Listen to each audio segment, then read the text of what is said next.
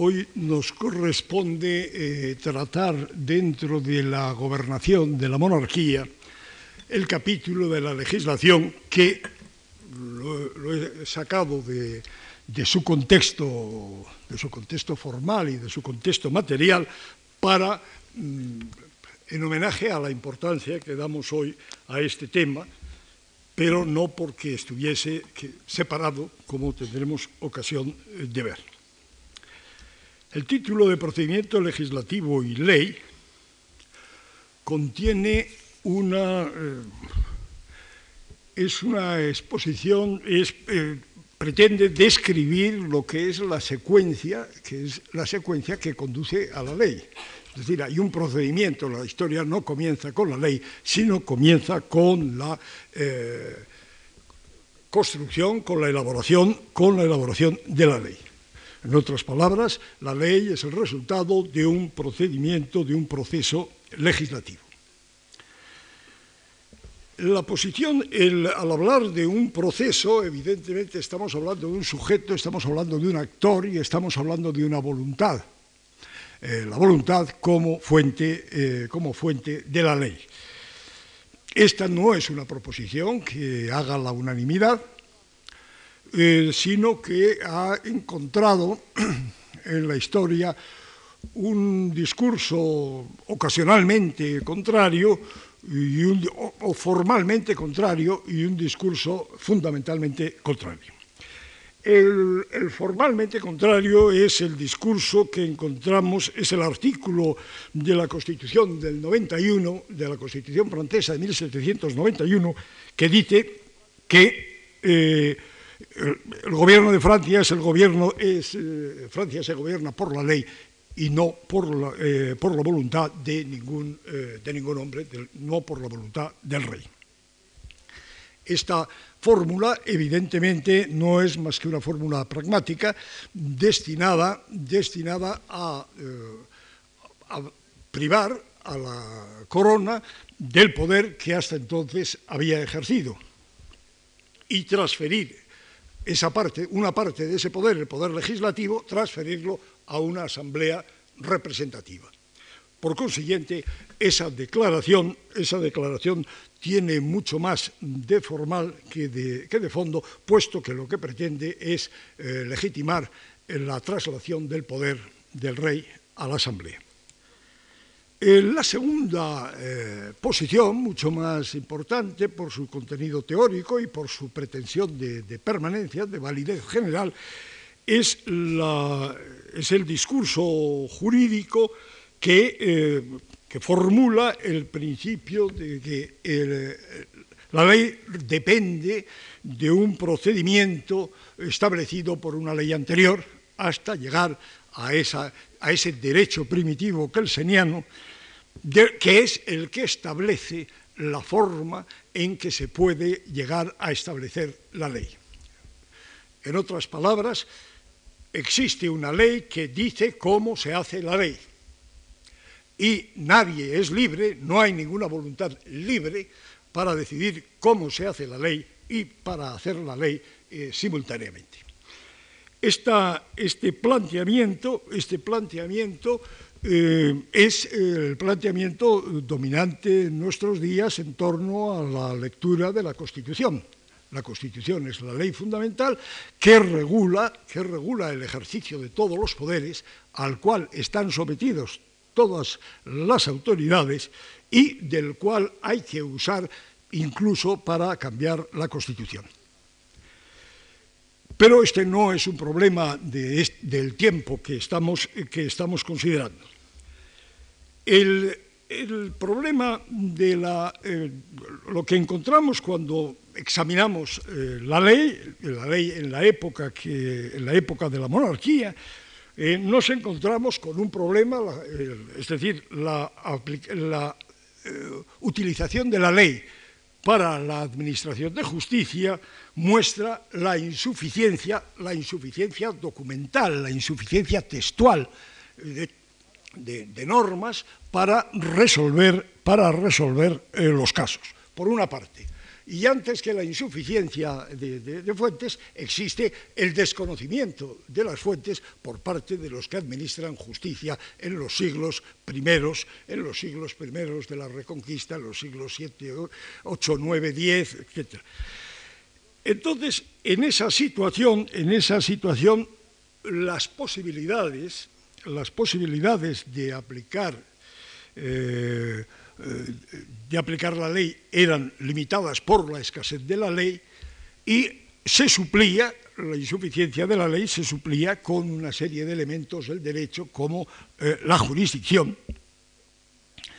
eh, que se inspira en leyes anteriores y ajenas, como el derecho romano, se inspira en mm, en un elemento muy discutido, muy discutible, con un, término muy impreciso, que es el de la costumbre, que se supone que se interpreta que es como una creación espontánea de la sociedad. Eh, cuando la costumbre propiamente no es más que una manifestación eh, continuada del poder de alguien que no es eh, quien tiene formalmente el poder. Es decir, la costumbre eh, es algo que se consolida, se convierte formalmente en inmemorial cuando eh, se puede demostrar que tiene 30 años de antigüedad. Es decir, cuando oímos hablar de inmemorial en la Edad Media o en la Edad Moderna, nos estamos refiriendo a una tradición más prácticamente de la vida de un hombre.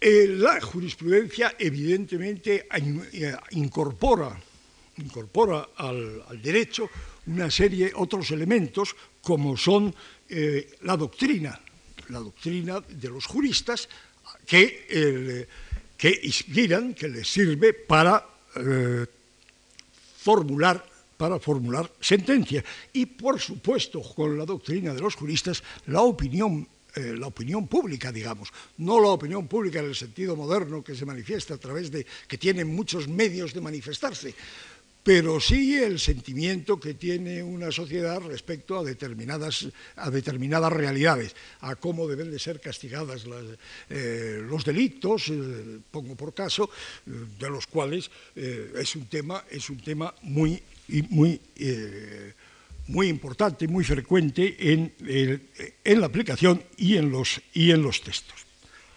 En este punto, se nos plantea una cuestión, se plantea una cuestión teórica, volvemos al problema de, la voluntad y el, derecho y de la superioridad de uno sobre otro.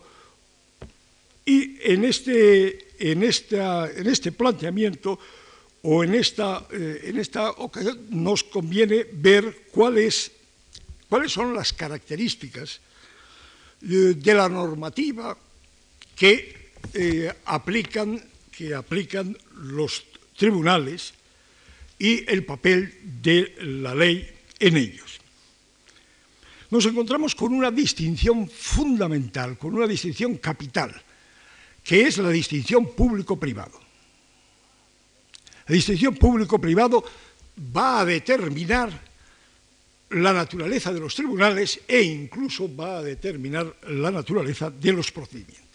Y se refleja muy marcadamente en, la producción, en la producción normativa, tanto legislativa como jurisprudencial, que, eh, que, se conoce, que se conserva, que es, eh, por supuesto, muy limitada. ¿Qué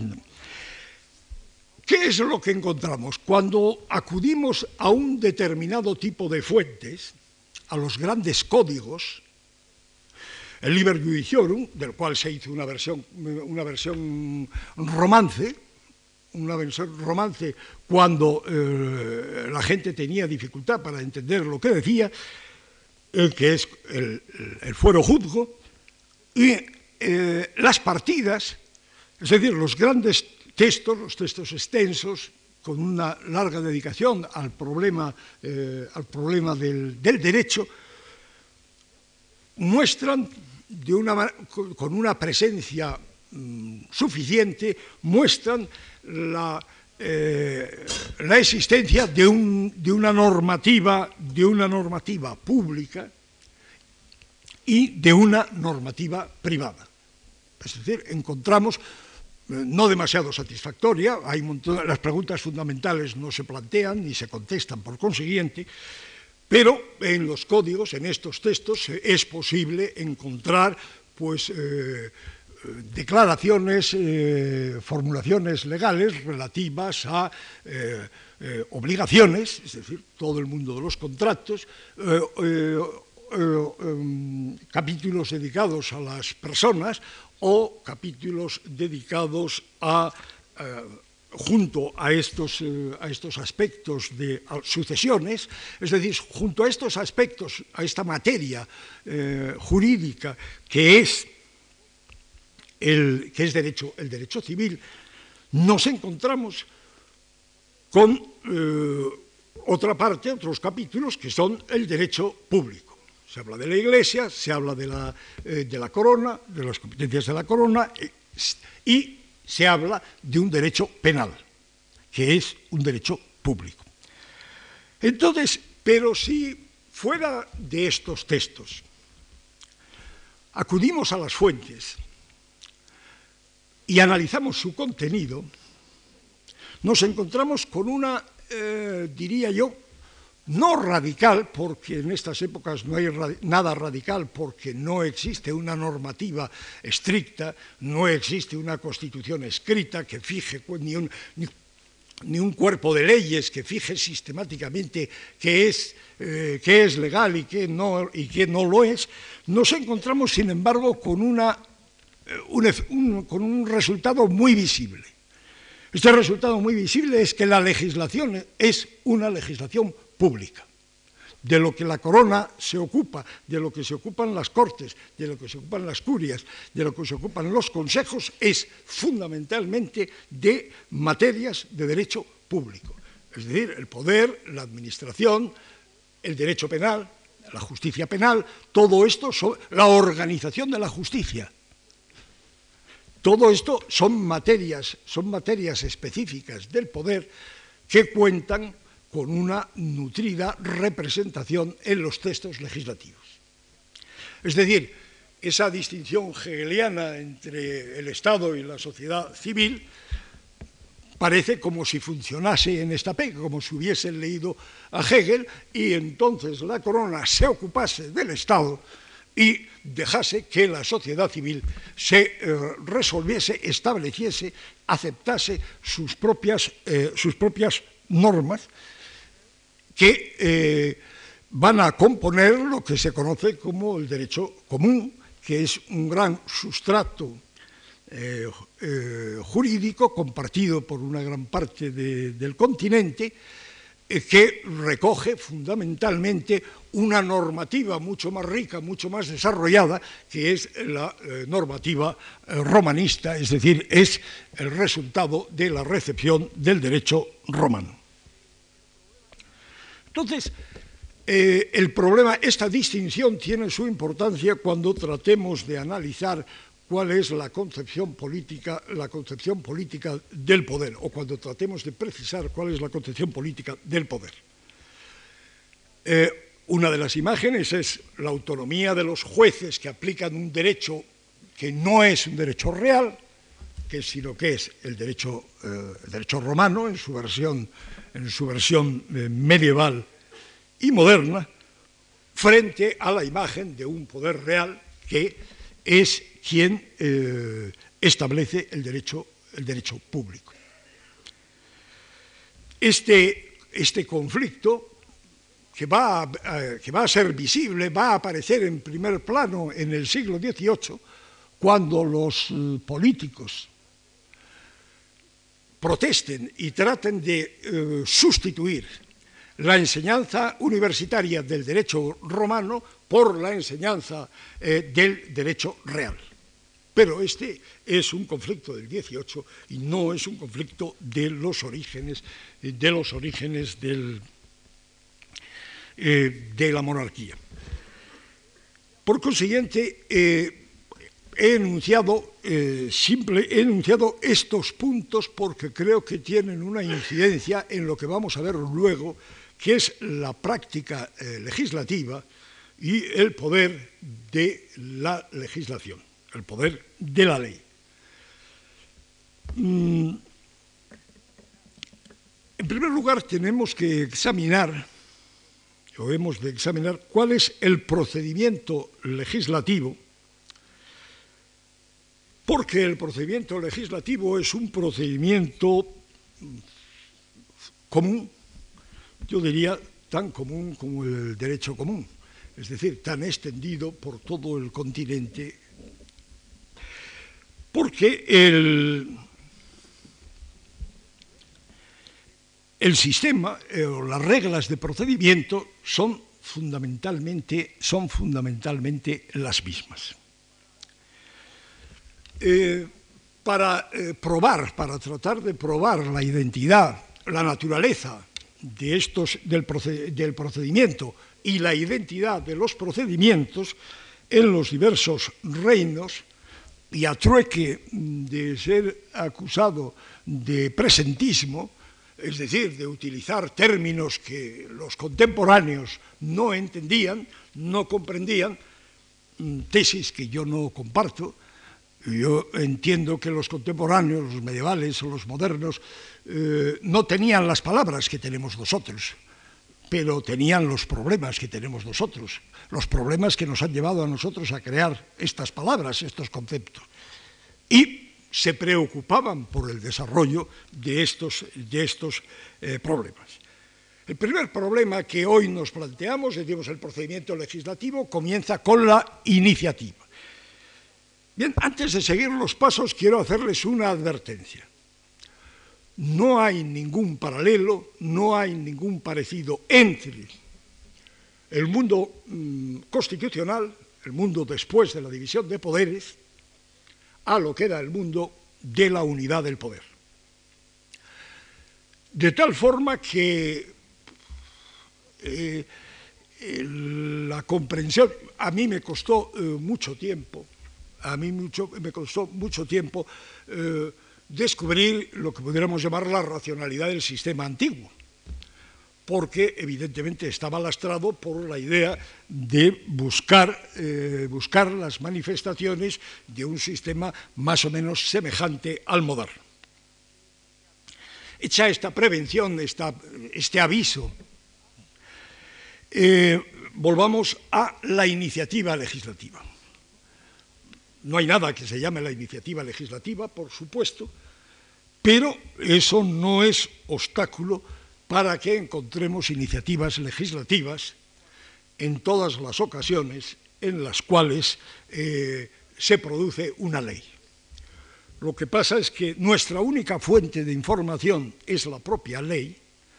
Lo único que encontramos en la ley son alguna frase eh, suelta que da alguna pista y cuya repetición permite, afirmar que no esa frase suelta no es simplemente un accidente, sino que es una práctica, una práctica habitual en el funcionamiento, en el procedimiento legislativo. El primer, eh, lo primero que es radicalmente distinto es que la iniciativa legislativa no procede de ninguna asamblea ni representativa, ni superior, ni siquiera procede de la corona. O no procede habitualmente de la corona. La corona ejerce esa función en competencia eh, con, otras, eh, con otros actores que también ejercen la iniciativa legislativa.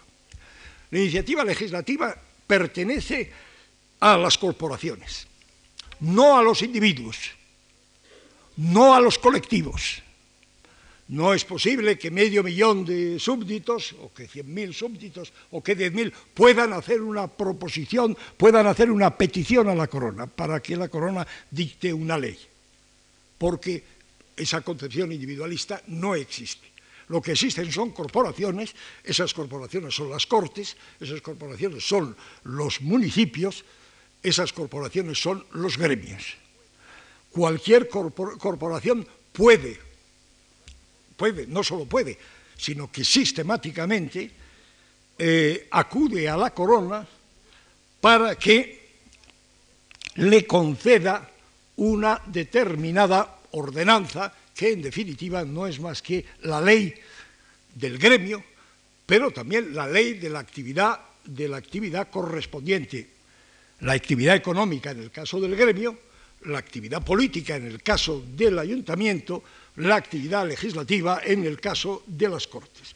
En todos los casos nos encontramos con, que, con las huellas visibles de la iniciativa, de, la iniciativa de, los, eh, de los actores. Por ejemplo, hay una ley de la cual yo solo conozco la derogación, pero nunca en ninguna parte he encontrado ninguna referencia a la enunciación de esa ley. El enunciado de esa ley, sin embargo, el contenido de la ley es perfectamente conocido. La ley dice, cuando en un lugar aparezca un hombre muerto violentamente y no se encuentre al culpable, se castigará a la comunidad. Eh, sabemos que esa ley existía porque hay eh, toda una serie de documentos, toda una serie de, textos en los fueros que dicen que no se aplique la ley por la cual, en el caso de no aparecer el culpable, eh, la responsabilidad sea común. Evidentemente, esta ley solo puede tener un origen. No creo que sea posible pensar en que realmente la providencia real es la que lleva a preocuparse eh, de las consecuencias, eh, eh, de las negativas consecuencias que tiene para los vecinos la responsabilidad colectiva. Es una iniciativa, es una iniciativa de los vecinos. Los fueros, todo ese gran conjunto de normas de normas disparatadas. Disparatadas quiero decir que no se ajustan a ninguna, normas que no se ajustan a ninguna norma.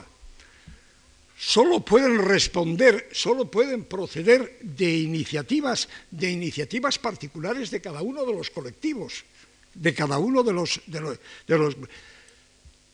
y, no solamente esto se encuentra, se encuentra, se refleja en ciertos hechos que, se, que están en el contenido de los fueros. Primeramente, los fueros contienen unas ciertas normas, ciertas normas que se pide habitualmente que se deroguen o que se introduzcan.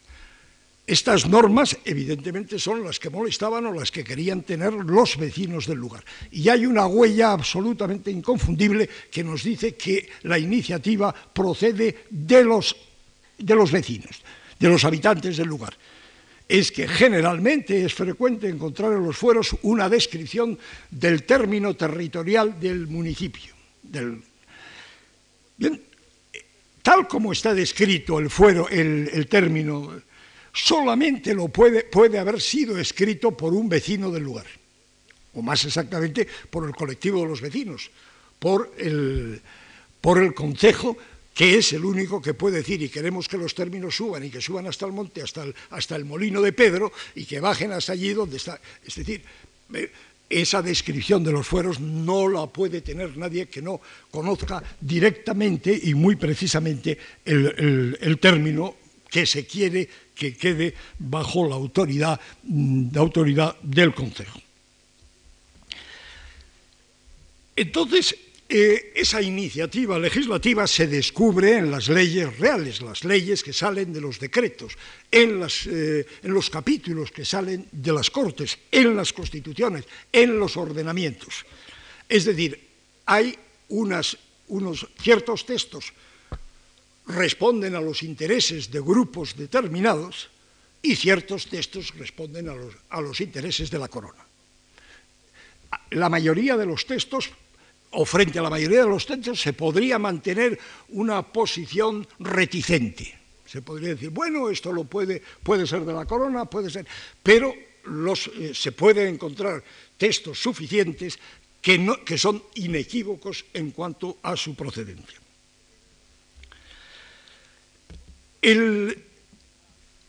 por supuesto, esto quiere decir que la iniciativa legal solo puede atribuirse a un autor, a un actor no se puede, eh, no hay ningún documento, no hay ningún documento que nos diga esto es lo que dice, eh, lo que quiere tal o esa, esa iniciativa se formula como una petición dirigida a la corona. Es muy importante tener en cuenta que se formula como una petición, no es una imposición, aun cuando realmente detrás de esa petición haya una manifestación de fuerza, una manifestación de fuerza en la calle o, al otro lado de la puerta, o incluso en la propia, en la propia, en la propia sala, pero eso no va a alterar nunca la condición, el carácter de petición que tiene este, este, eh, este texto. Y eh, nos encontramos que la petición persigue o busca la concesión, la aprobación, la, la, promulgación, más exacto, sería decir, de una norma. De una norma que vamos, que vamos a llamar ley, cuando el contenido de esta norma sea, pues, eh, tenga un carácter eh, tenga un carácter normativo, tenga un carácter general. Cuando se hace una petición a Carlos V para que se case pronto, evidentemente no estamos en el, estamos en los capítulos de Cortes, pero no estamos en, lo que identifica, en lo que caracteriza a los capítulos de Cortes. ¿Cómo se resuelve, cómo se resuelve o cómo se desarrolla ese cómo se llega a una decisión que es el punto final? Eh, las decisiones, unas veces, eh, se toman eh, con consejo. Es decir, hay una legislación con consejo. Una legislación con consejo que se dice en ocasiones cuando el rey en la curia, en las primeras épocas, dice eh, eh, dice con consejo y consentimiento de los asistentes, pues toma, toma una decisión, promulga un decreto. Un decreto que tiene, eh, que solo su contenido nos dice si procede de la corona o procede de los asistentes.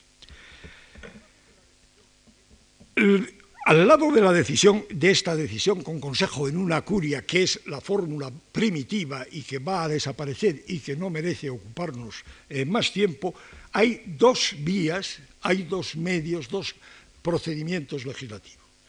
El procedimiento de la legislación con consejo, que es la que el rey realiza con la colaboración de los consejos eh, de gobernación, de los que hablamos, de los que hablamos eh, el último día.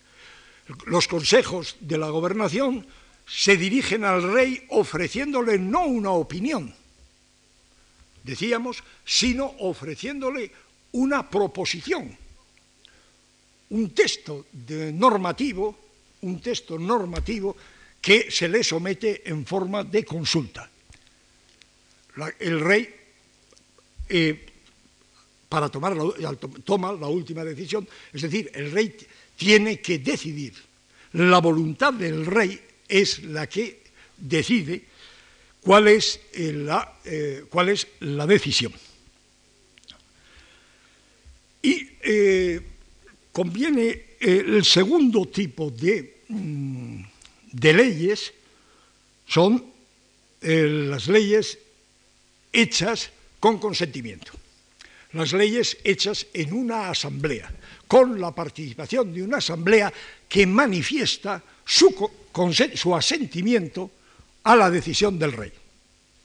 Es decir, hay eh, este, este, paso, este paso que conduce finalmente a la promulgación, a la promulgación, a la sanción eh, por el rey y a la promulgación del texto. En este, en este proceso que eh, nos encontramos con la siguiente situación. Vamos a coger el caso de las Cortes porque es el más significativo y es el más, el más debatido. ¿Qué es lo que ocurre en las Cortes? Las Cortes ocurren, o de las Cortes proceden dos tipos de documentos, eh, que tienen nombres distintos en Castilla y Aragón, ordenamientos en Castilla, constituciones en Aragón, y un segundo tipo de documentos que son capítulos de cortes que se, se dicen de la misma forma en Castilla y son lo mismo en Castilla y en la corona de Aragón. ¿Cuál es la diferencia? Un ordenamiento, una constitución es un, es un texto normativo con una redacción unitaria que puede ser muy extenso, tan extenso como el ordenamiento de Alcalá, y que, eh, que sale eh, de las Cortes. De momento no sabemos cómo, cómo, ha, cómo ha sido su gestión. Y las constituciones eh, de Cataluña son un texto de las mismas características, no tan extenso, pero, esto no es, eh, no es tan extenso, pero con la misma característica de un texto que ha sido reelaborado, que ha sido reescrito, que ha sido redactado. Mientras que los capítulos son un texto, los capítulos son los que realmente se distinguen de, los otros con toda nitidez, porque en los capítulos hay el texto de la petición que se le hace al rey. Texto de la petición. Pedimos esto. Y a continuación la respuesta del rey, que puede ser de conformidad o puede ser como siempre, de una enmienda al contenido y una, y una aceptación del, del, texto enmendado o el rechazo de la petición. A veces no se encuentran porque, por ejemplo, en las Cortes de Navarra eh, tomaron el acuerdo de suprimir de la edición de las Cortes de Navarra todas aquellas, aquellas eh, peticiones que habían sido rechazadas por la corona en virtud de, esta, de este acuerdo, para economizar papel, uno puede sentirse eh, o inducido a pensar que siempre el rey aprobaba lo que le pedían las Cortes de Navarra. Entonces, ¿qué es lo que ocurría desde la petición hasta, hasta la decisión? Bueno, por una parte es visible, podemos, eh, hay textos, eh, hay referencias puntuales eh, suficientes para descubrir que ante, antes de contestar a la petición, la corona consultaba a sus consejeros, a unos consejeros que podían ser consejeros políticos del Consejo Privado o consejeros letrados, en el caso de Castilla, del Consejo Real. Alguien aconsejaba al rey qué era lo más oportuno en relación con la petición que se le ofrecía. Y el, resultado, después de, esta, después de, esta, petición y después de esta, de esta solicitud de un consejo, se producía la publicación, la publicación de las respuestas, bien fuese en forma de ordenamiento, un texto mm, completamente elaborado, o una constitución o en la forma de respuestas a los capítulos de Cortes. En el caso que mejor conocemos es el de las Cortes de, Cataluña, en este punto nos encontramos que hay una sesión especial en la cual eh, se procede a la lectura, se da lectura a las leyes, eh, a las constituciones y capítulos de cor que se han hecho durante eh, la sesión. Esa lectura no la hace, lo único que sabemos, no la hace ningún oficial de las Cortes, la hace un oficial del rey, lo cual induce a pensar que procede del rey, procede de las oficinas de la corona, el texto último que conozcamos. Que ese texto sea necesariamente el texto presentado sin ninguna posibilidad de enmienda o no lo sea, es algo que la falta de información, la falta de información eh, no, permite, no permite descubrir. Hay, por tanto, para quien lo desee, la posibilidad de afirmar que en ese trámite oscuro había una participación de las Cortes en la decisión. Lo que sí sabemos es que después de la lectura lo que se producía era una aclamación. Y conocemos en, en un proceso catalán el único que yo conozco, conocemos incluso cómo se formalizaba, cómo se manifestaba el consentimiento. El consentimiento se, manifestaba diciendo ok, ok, ok, es decir, sí, sí, sí. Por lo tanto, mm, eh, este es un proceso, es decir, hemos ido de lo más sencillo a lo más eh, eh, significado, ese es un proceso que nos lleva a cuál es la actividad de las Cortes. Evidentemente, el más grave error posible es leer votar o votación en términos de presente. Allí nunca se ha votado en ningunas cortes, no se ha votado en ningún parlamento europeo hasta más o menos a la altura del año 1500 y eh, en el Parlamento británico. Pero el Parlamento británico en 1500 entra, sufre una mutación.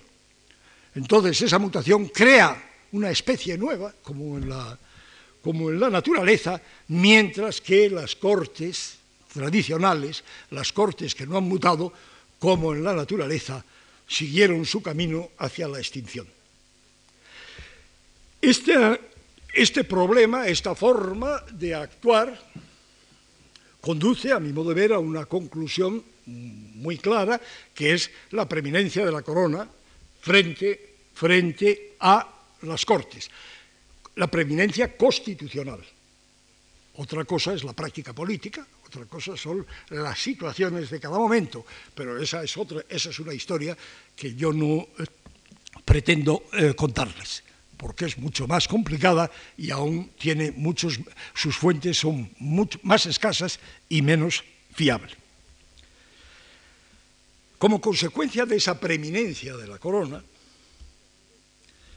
la legislación, el procedimiento legislativo y las leyes producen, generan una serie eh, de conflictos.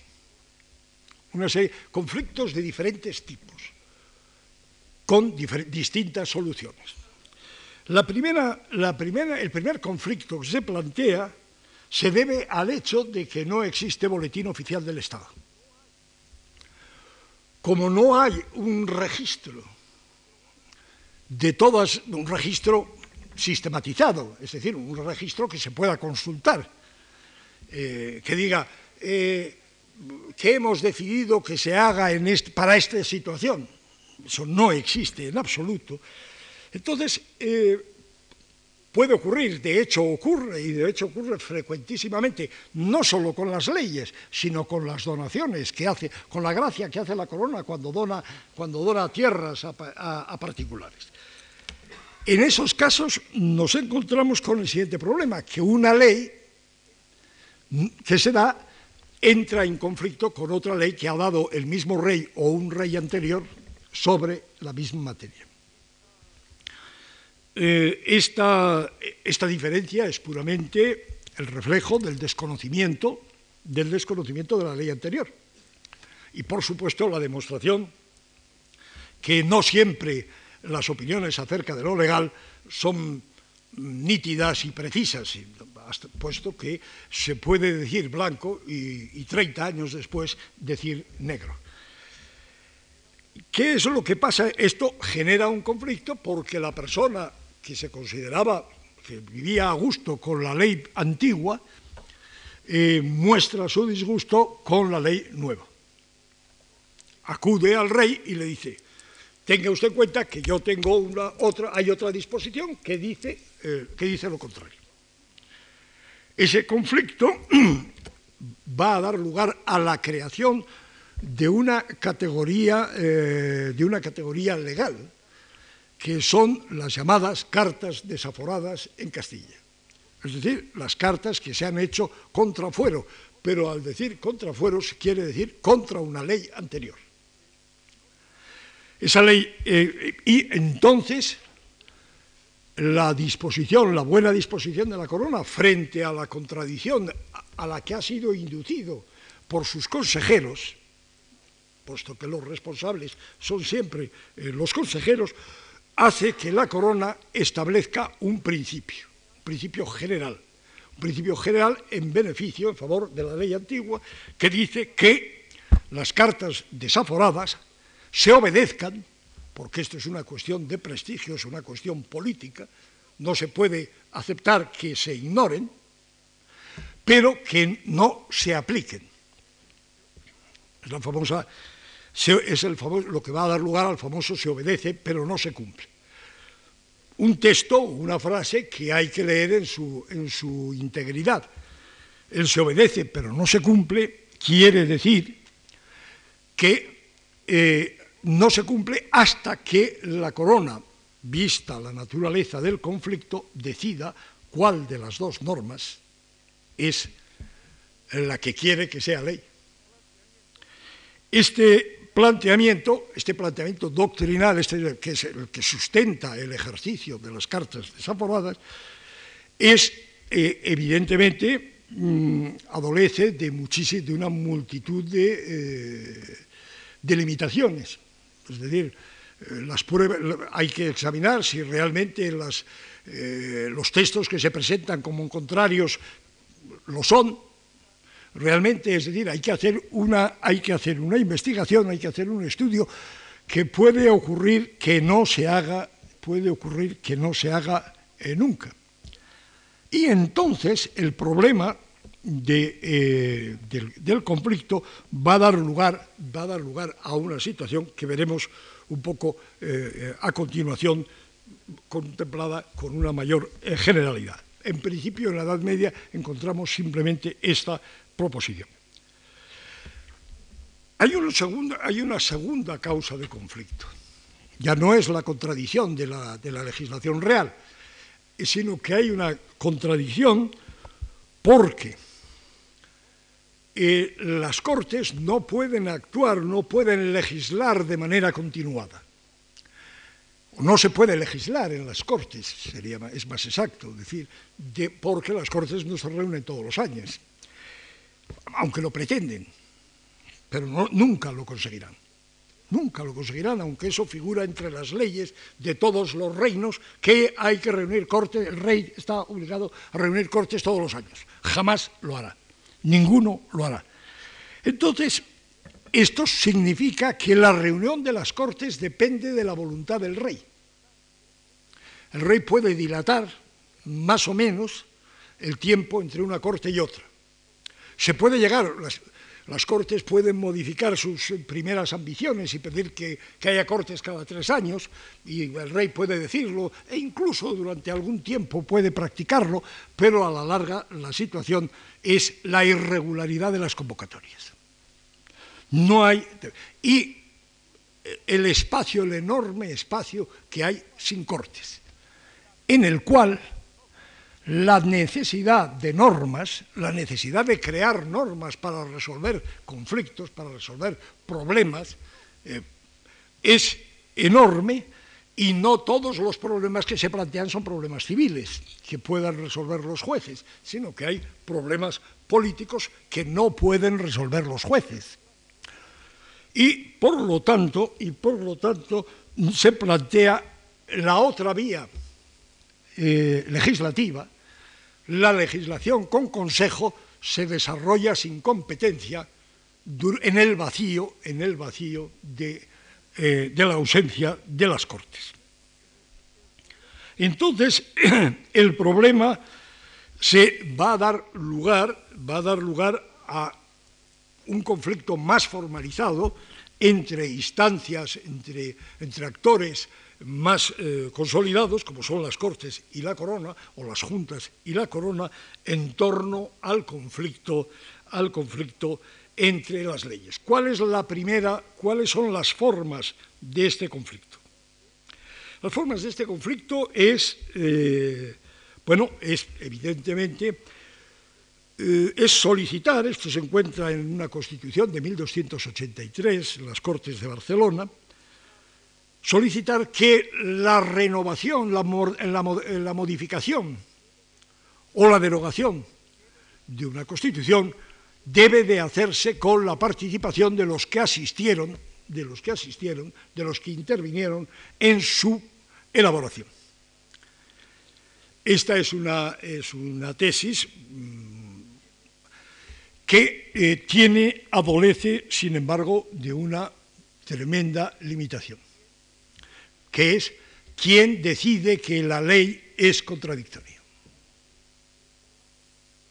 es muy fácil hablar, yo hablo de las leyes contradictorias y todos ustedes se dejan llevar por lo que digo y aceptan que son contradictorias. Pero la contradicción la tiene que decidir alguien. Y la única instancia que existe para decidir si es contradictoria es la corona. Nadie puede decir por sí más que que interpreta, que entiende que es contradictoria y acude a la corona para que la corona compruebe que realmente es contradictoria, que va contra los fueros, que va contra las leyes del reino y que por lo tanto debe de ser, debe de ser cancelada. Esta situación, esta situación eh, evidentemente eh, limita enormemente todo lo que se pueda pensar o todo lo que se pueda decir acerca del hecho de la eh, manifestación de la discrepancia. Es decir, lo que uno dice es que, según su lectura, las cosas son contradictorias. Entonces, ¿qué posibilidades hay de contener, de evitar eh, la aplicación de la ley? Esta es la cuestión.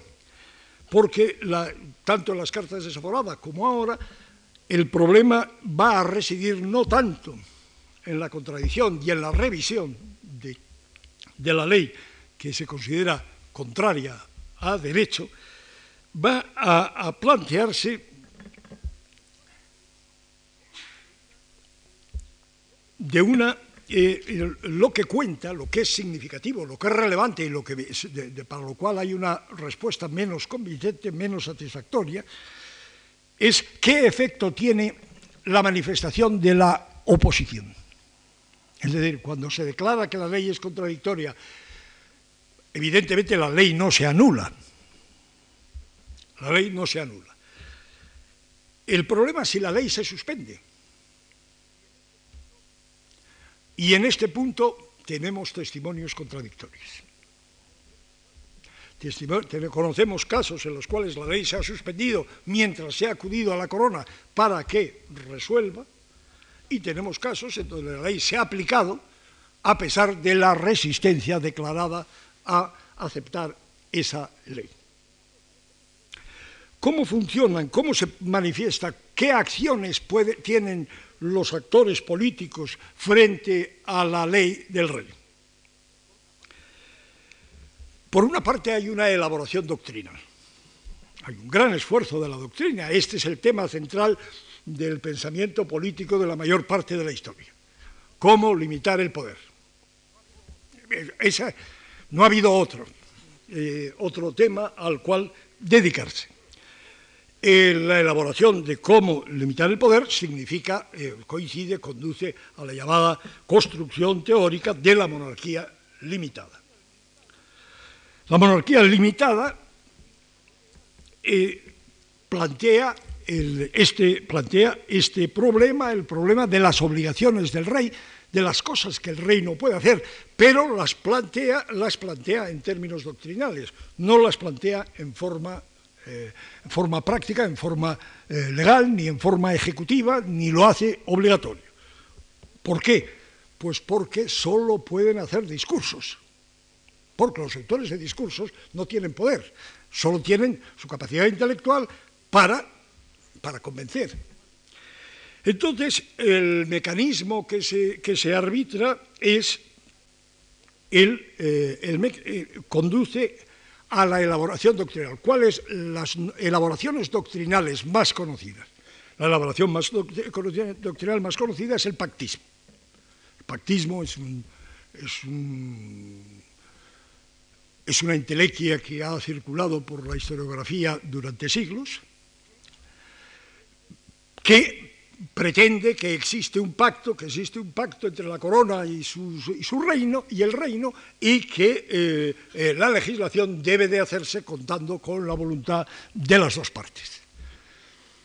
Esto los documentos no lo confirman, los documentos están absolutamente divorciados de la doctrina, pero absolutamente divorciados de la doctrina, no pueden estar eh, más distantes Y por supuesto la doctrina no es asumida, no es asumida ni será pactista como el discurso catalán, lo encontramos en, eh, es el discurso de la, eh, de la incorporación política del reino, el reino cualquiera que sea su denominación, provincia, señorío, es indiferente, del reino a la monarquía voluntariamente. Voluntariamente y con unos términos, con unas obligaciones por parte de la monarquía es el discurso de la eh, unión voluntaria de Guipúzcoa a la corona en 1200, es el discurso de la unión voluntaria de Navarra a la corona en 1512, que tienen como principio, como supuesto, la vigencia de los fueros. El rey no puede legislar contra los fueros porque en el origen hubo un reconocimiento voluntario y condicional del poder real.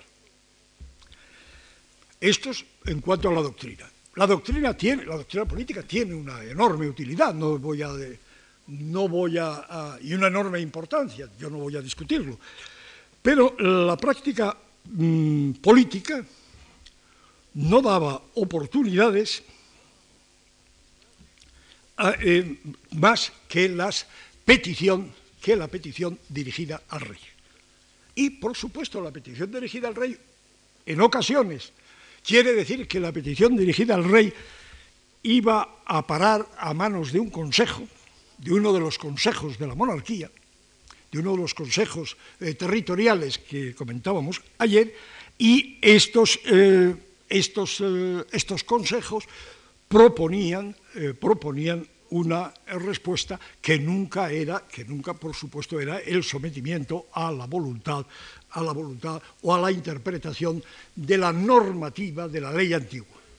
Porque hay un hecho fundamental, capital en, este, en esta práctica política. Jamás se aboga en favor de la derogación de una ley argumentando que esta ley viola esta otra ley, sino que lo que se argumenta es que esta ley viola las leyes generales, los fueros, los privilegios del reino. Entonces, no será un debate propiamente acerca de texto contra texto, sino será un debate de un texto contra, contra un universo contra un universo que no eh, se llega nunca a desarrollar para poder decidir técnicamente si realmente las leyes son contradictorias, antes de decidir cuál de las dos es la, es la más conveniente. Por lo tanto, eh, ese es un discurso muy, eh, muy característico de un, conflicto, de un conflicto muy importante, muy real y muy continuado nada más lejos de mí que pensar que esto fue un acontecimiento de un pequeño momento, de un pequeño momento de nuestra historia. El, resultado es que en estas condiciones, en estas condiciones, la situación, eh, la situación política fue siempre, estuvo siempre, eh, dio origen permanentemente a este doble, a este doble discurso o a esta doble, doble acción, la acción del, pensamiento en forma de discurso político de limitación del poder absoluto, eh, del poder de la, corona, y el discurso, eh, la acción práctica para tratar de contener la acción de la corona con la, con la referencia, con la utilización de este, eh, de este símbolo político que son los fueros, que son las leyes, eh, las constituciones eh, de uno del, reino en cuestión. La forma, los objetivos que se piden, lo que se pide es o bien la derogación de la ley, o igualmente con mucha frecuencia lo que se pide es la no aplicación de la ley al territorio en cuestión. Dice, no se dice, no haga usted esta ley, sino se dice, no aplique usted esta ley en este territorio. De esta forma, eh, eh, el compuesto, el contenido de los fueros, de las leyes eh, propias, crece en forma, como consecuencia de estas exenciones. el resultado de este procedimiento es un corpus legislativo, un corpus legislativo de enorme volumen. Un corpus legislativo que nunca se ha tratado de recuperar. Se ha tratado de realizar, de, reunir en algún reino, por algún, por algún letrado que ha, eh, buscado todas las eh, disposiciones reales que ha podido, hasta formar un, libro que luego no ha encontrado quien se lo publicase. El resultado es que la omisión o, la dificultad de acceder a, las leyes reales produce una imagen distorsionada, a mi modo de ver, de la naturaleza y del ejercicio del poder real. Muchas gracias.